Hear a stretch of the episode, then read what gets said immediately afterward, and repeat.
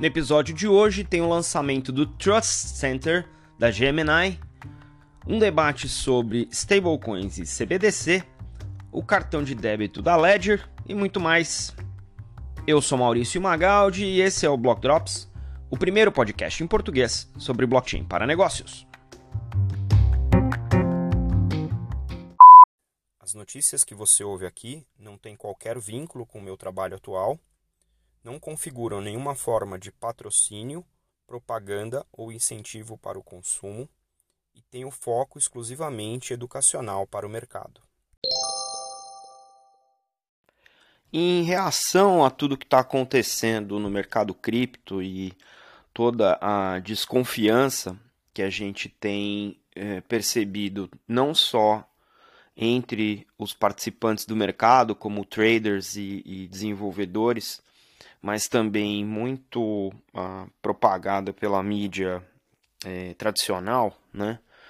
É, as grandes exchanges, até as menores também, começaram a trabalhar em um, um formato de prestação de contas para a comunidade, de modo que seja possível acompanhar o grau de exposição a risco e as reservas que tem uh, cada uma dessas entidades centralizadas. Né? O exemplo que eu estou trazendo aqui hoje é o da Gemini, ou da Gemini, que é uma das maiores exchanges do mundo. Uh, é uma exchange que foi fundada pelos irmãos Winklevoss, aqueles mesmos uh, da saga do Facebook, né? que são, uh, como dizer assim, early adopters né? de, de blockchain, de Bitcoin especialmente, é, e, e, e, fundaram a Gemini como parte desse, dessa ambição, dessa nova internet. Né?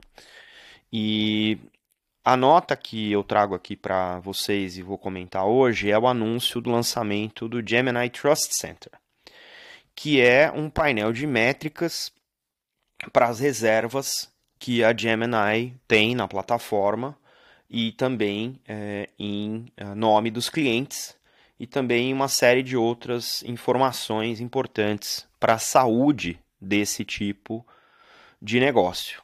Né? Então a Gemini está uh, incorporando nesse Trust Center total, o total de criptomoeda na plataforma, o total de dinheiro cash, né, fiat, é, que eles têm uh, em nome de clientes, o tamanho do, do, do float de GUSD, que é a stablecoin que a Gemini uh, emite na plataforma, os, uh, os fluxos líquidos de moeda corrente nas últimas 24 horas e o fluxo líquido de cripto nas últimas 24 horas, além de informações de segurança SOC 1 e 2, né, as datas das verificações de SOC 1 e 2 da infraestrutura, os registros e licenças que eles têm e, e mantêm atualizado e qualquer informação de governança corporativa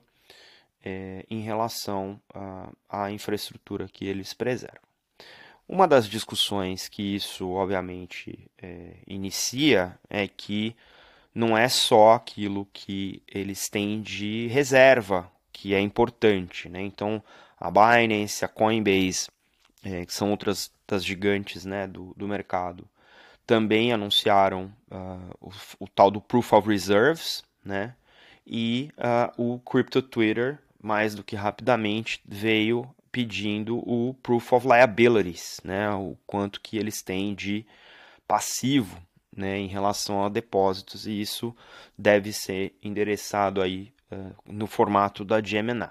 O mais importante para a gente saber é como é que a gente consulta isso on-chain. Então, uh, não é só um dashboard que é oferecido pela Gemini, né, que a gente deveria é, confiar, acho que pode fazer uso sim, mas sempre importante verificar essas informações on-chain, né? E para isso as exchanges estão anunciando os endereços de carteira, onde estão sendo armazenadas essas reservas, etc. Então, isso uh, passa a ser também uma, uma ferramenta, né? Então, se você tem acesso aos dashboards do tipo Dune, ou Chainalysis, ou Elliptic, e tem acesso a esses endereços né, das exchanges, é importante também você se manter atualizado para saber a saúde desse mercado CeFi centralizado. Né?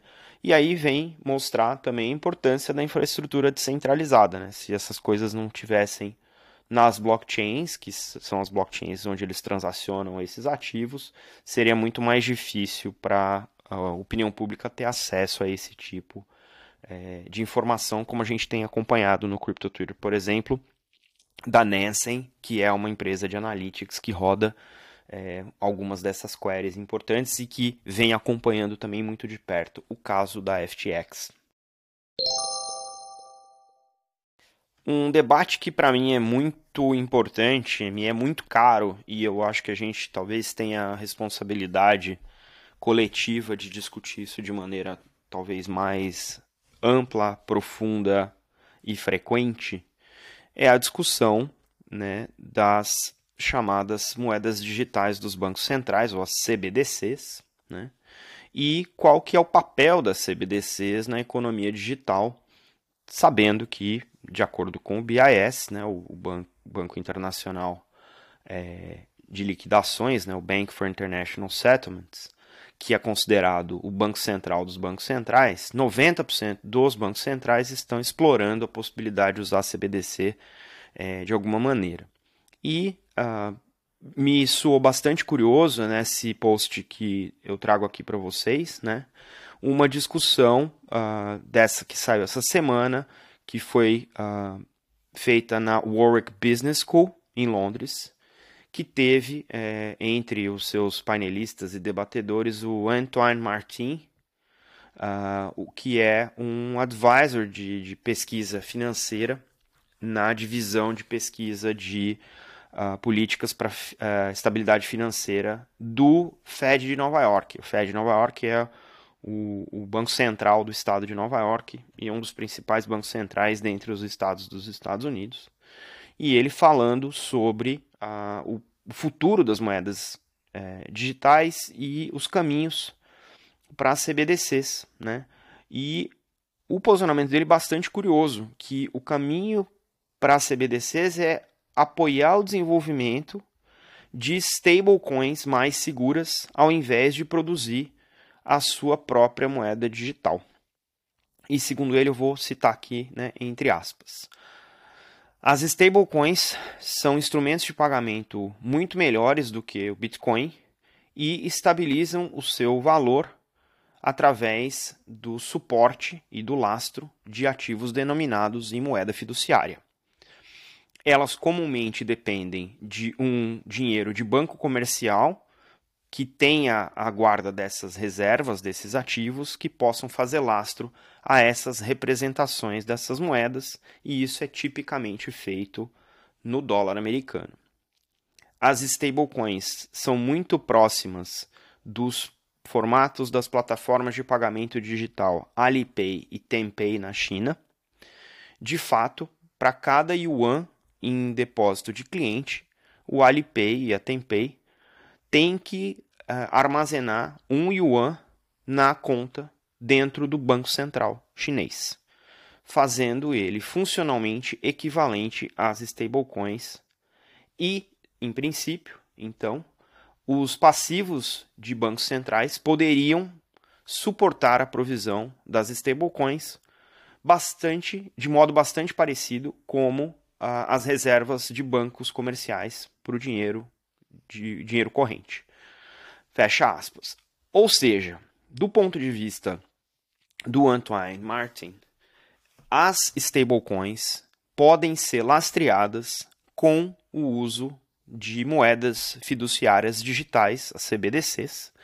Então, ao invés de emitir uma CBDC de varejo, ou seja, que os cidadãos vão ter contato, como tem contato com notas físicas, os bancos centrais poderiam apoiar essas stablecoins de modo que para os bancos emissores de stablecoins ou para as entidades emissoras de stablecoins, vamos pensar aí uma Circle ou uma Tether, ao invés de ter títulos e depósitos em moeda fiduciária, né, denominados em moeda fiduciária como eles têm hoje, eles teriam o equivalente em CBDCs e poderiam emitir um para um é, desse CBDC contra uma stablecoin circulante é, na blockchain ou nas blockchains. Né? De acordo com Antônio, essas stablecoins seriam muito mais seguras para o usuário final e, portanto, mais atrativas do que, a, do que aquelas stablecoins que são é, atreladas a outros tipos de ativo. Né? E ao invés de produzir uma competição entre CBDCs e outras moedas digitais, os bancos centrais utilizariam essa, essa arquitetura como uh, fornecedores para melhorar o mercado de pagamento. Eu, particularmente, gosto muito desse desenho e vamos fuçar mais ainda e ver quais são os países que estão baseando o futuro das suas CBDCs no suporte às stablecoins. Uma das consequências desse último episódio de crise no mercado cripto foi o aumento expressivo de venda das chamadas cold wallets. As cold wallets são uh, wallets digitais, parece um, um, um USB, né, um, um, um thumb drive, e nelas você armazena é, os seus endereços, né, as suas seed phrases e os uh, acessos aos seus ativos nas blockchains. Então é uma maneira de você armazenar fora da internet, né? O contraste delas são as hot wallets, como Rainbow, como MetaMask, como outras várias que tem por aí, né?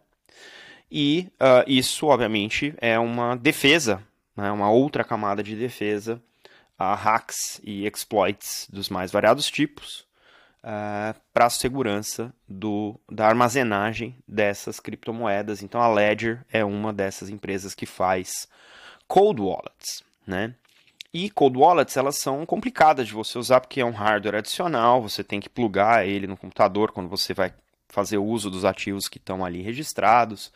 Então é um pouquinho mais complicado é, de você fazer isso.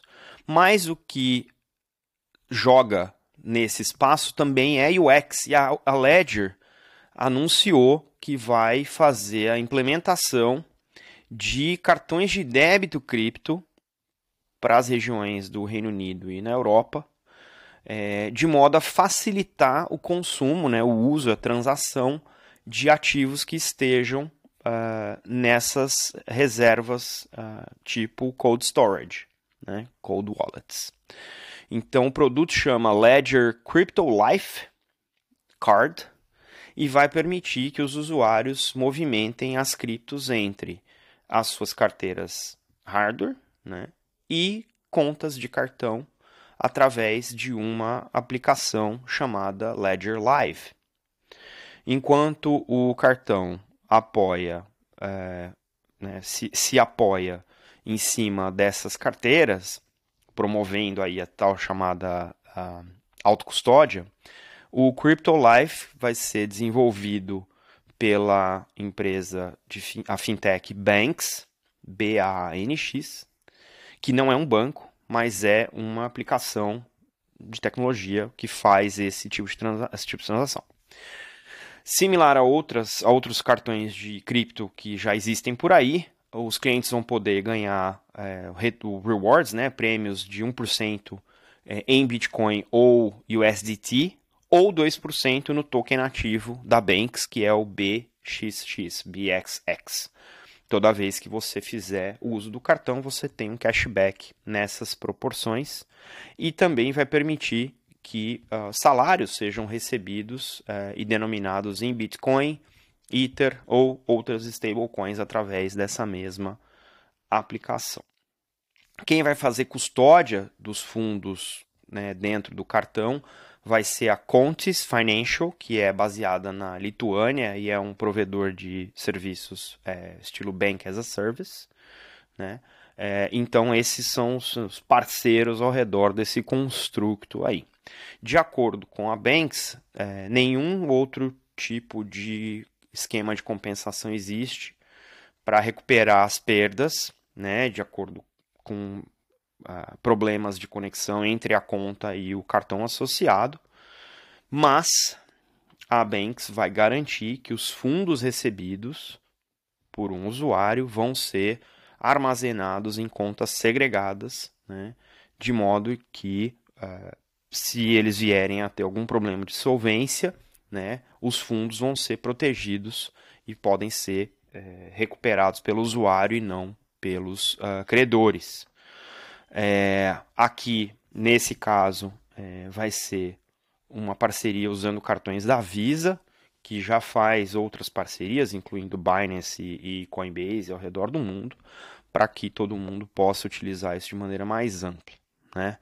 É interessante, porque você vai poder usar os seus fundos da Ledger através de parceiros que são parceiros como a Visa, né? e isso, em teoria, deve promover mais uh, autocustódia, que é importante, porque em cripto, not your keys, not your crypto.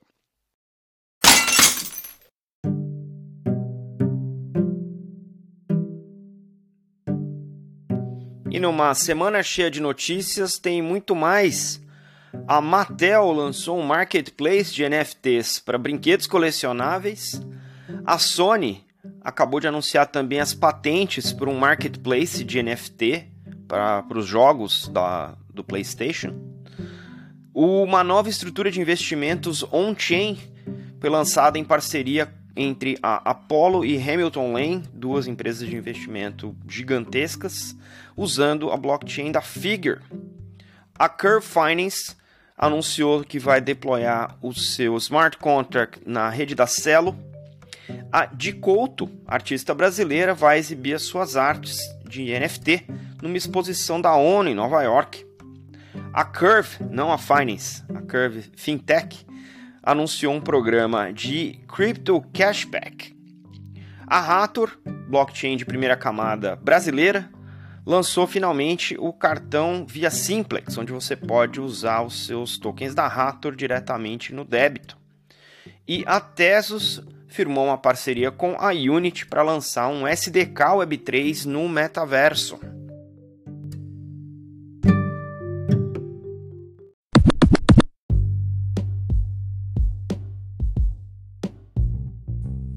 Você pode ouvir o Block Drops Podcast nas plataformas Anchor FM, Spotify, Google Podcast, Apple Podcasts, Numis e iColab. Entre em contato conosco através do Instagram, Block Drops Podcast, no Twitter, Block Drops Pod e por e-mail, blockdropspodcast@gmail.com.